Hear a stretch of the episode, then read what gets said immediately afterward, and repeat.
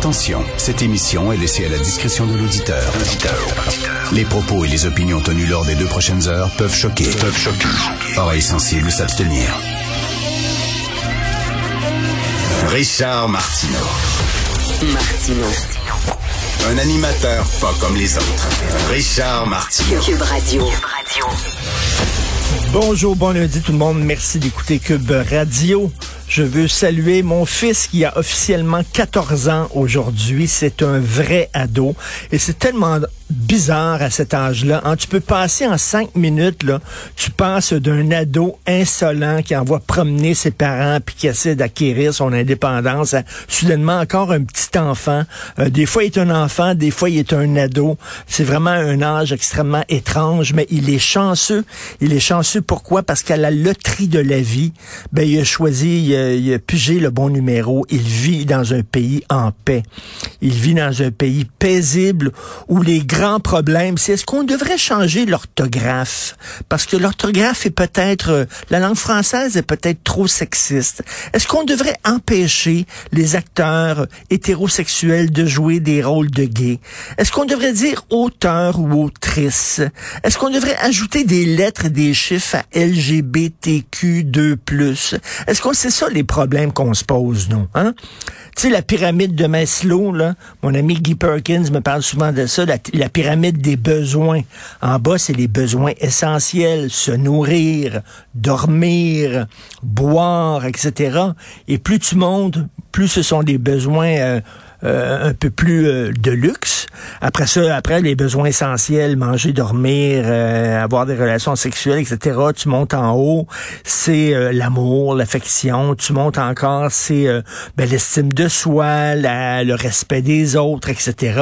Et en haut, c'est l'équilibre, te sentir bien avec toi, bien dans le, le, cosmos, etc.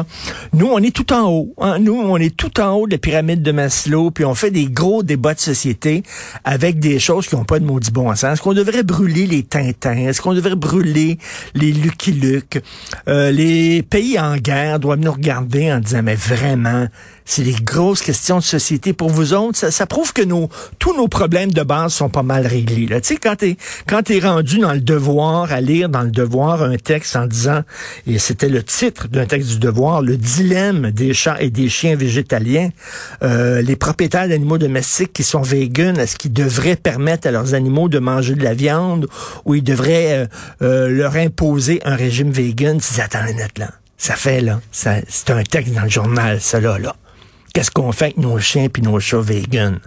On est là, nous autres. On est chanceux de se poser des questions comme ça, alors qu'en Ukraine, c'est un pays où la question qui se pose, c'est est-ce que je vais vivre euh, demain?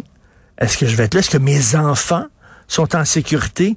C'est ça remet un peu les, les choses à leur place. Hein, vraiment, là. il y a des gens qui disent il y a plein de guerres partout à travers le monde. Il y en a au Soudan, au Yémen, etc. Comment ça se fait qu'on n'en parle pas?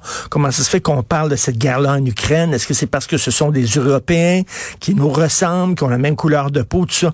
C'est pas vraiment ça. C'est que c'est un conflit. le sort du monde est en jeu ça peut dégénérer en conflit mondial, ça peut dégénérer en conflit nucléaire. C'est ça. Les autres conflits, oui, sont épouvantables aussi. Oui, il y a des massacres, oui, il y a des enfants qui se font tuer, mais ce sont des conflits qui sont régionaux. Ça n'a rien à voir avec la couleur de peau. C'est que là, ce qui se joue en Ukraine, c'est vraiment, tu sais, d'un côté, une dictature épouvantable, répressive. écoutez, là, les journalistes qui ne relaient pas euh, la vision officielle de ce qui se passe du gouvernement russe sont passibles de 15 ans de prison, même les journalistes étrangers. Vous êtes en Russie, vous couvrez le conflit. Si vous ne le couvrez pas correctement selon euh, Poutine, vous risquez de 15 ans de prison. Donc, euh, ça fait qu'il y a des pays qui ont retiré euh, leurs journalistes, des réseaux de télévision qui ont retiré leurs journalistes là-bas. c'est complètement fou. Alors, d'un côté, tu as la dictature, d'un côté, de l'autre côté, c'est la démocratie. Et nous autres, on est là, l'Occident, ben, on les bras croisés, pour on la game on regarde la game. Est-ce qu'on va finir par sauter dans l'arène? Est-ce que c'est possible de sauter dans l'arène en sachant que l'autre est complètement cinglé, qu'il doit sur le bouton et qu'il dit très probablement pas? Parce que là, tout ce qu'il fait, là, hein, il, il encercle, puis là, il, il pilonne. il envoie des missiles, il envoie des missiles, il va, il va, il va détruire les villes l'une après l'autre. Il y a des gens qui disent est-ce que l'armée russe va rentrer dans les villes? Puis ça non non, ce qu'il fait c'est qu'il pilonne.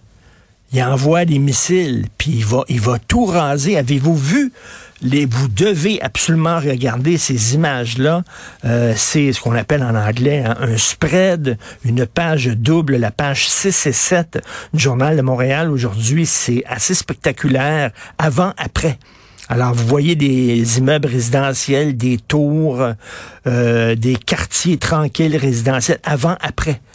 Avant, ça ressemble à ici. Des, super beaux immeubles. Après ça, c'est l'enfer c'est détruit. Ça, c'est, vraiment ce qui se passe là-bas est assez, assez terrible. Donc, c'est pour ça qu'on s'y intéresse de près. Euh, avez-vous vu la sortie du chef du Parti vert du Québec qui, lui, avait les Kool-Aid? Lui, il dit effectivement, il y a des nazis euh, en Ukraine, puis il faut désanifier, dé, dé, dénazifier l'Ukraine, comme disait Poutine. Lui, il a bu le Kool-Aid russe totalement. Et ça, c'est la propagande russe, là. Effectivement, en Ukraine, il y a une extrême droite, comme un peu partout en Europe, il y a des partis d'extrême droite, en France y compris. Mais euh, aux dernières élections, le parti d'extrême droite en Ukraine, c'était 1,6 c'était même pas 2% des votes. Le de dire que l'Ukraine, c'est un parti hyper nationaliste, puis c'est un parti fasciste, puis c'est un parti nazi, puis... Mais là, le chef du Parti vert, bon Dieu, qui relaie cette information-là et qui prend pour les Russes, et ça, ça montre, tu sais, quand t'es quand t'es très, très, très à gauche, tu tombes dans l'extrême droite. C'est pas pour rien qu'il y a quelqu'un il y a une fille, une membre de Québec solidaire qui a sauté euh, la clôture puis qui est allée rejoindre Éric Duhem. Les deux partis, ce sont des partis assez radicaux. Ce sont des partis qui critiquent le gouvernement en place, qui critiquent l'establishment, qui critiquent l'élite et tout ça. Ils se ressemblent. Ce sont les deux côtés d'une même pièce. Donc, tu sais, ça paraît loin, là, hein, passer de Québec solidaire au Parti conservateur du Québec, ça a l'air un gros saut. Non, non. Ça se rejoint en bas, là. Prenez un cercle, là, puis en bas, l'extrême droite, l'extrême gauche, c'est à côté. Jean-Luc Mélenchon, extrême gauche en France, qui dit que la France doit se sortir de l'OTAN ce qui est dans le programme de Québec solidaire. Hein. Dans le programme de Québec solidaire, ils disent, nous autres, on ferait pression près du Canada si jamais on a le pouvoir pour que le Canada se retire de l'OTAN. Or, l'OTAN, c'est une police d'assurance ces temps-ci. Là. Quand tu es un pays de l'OTAN et tu es attaqué, euh, les autres pays de l'OTAN euh, sont obligés juridiquement de te venir en aide. Euh, je pense que la Pologne est contente de faire partie de, l'OTAN et tout ça je, je pense qu'ils sont, temps c'est important. Mais là, tu Jean-Luc Mélenchon, tu Québec solidaire qui sont contre le temps, le Parti vert, tout ça, ils sont tous reliés par quoi? Une haine des États-Unis, une haine de l'Occident. Une haine viscérale. Je comprends que c'est pas un pays parfait, les États-Unis, mais si je vous demandais tu as le choix entre vivre en Russie ou aux États-Unis, je pense que vous hésiterez même pas une demi-seconde. Euh, alors, mais tout ce qui est États-Unis, le temps, c'est les Américains, donc c'est nécessairement mauvais. On réfléchit pas plus que ça. Hein? On réfléchit pas plus que ça. Donc, le Parti vert du Québec, États-Unis, autant mauvais. Jean-Luc Mélenchon, euh, même chose. Québec solidaire, même chose. C'est assez, assez simpliste comme vision du monde quand même.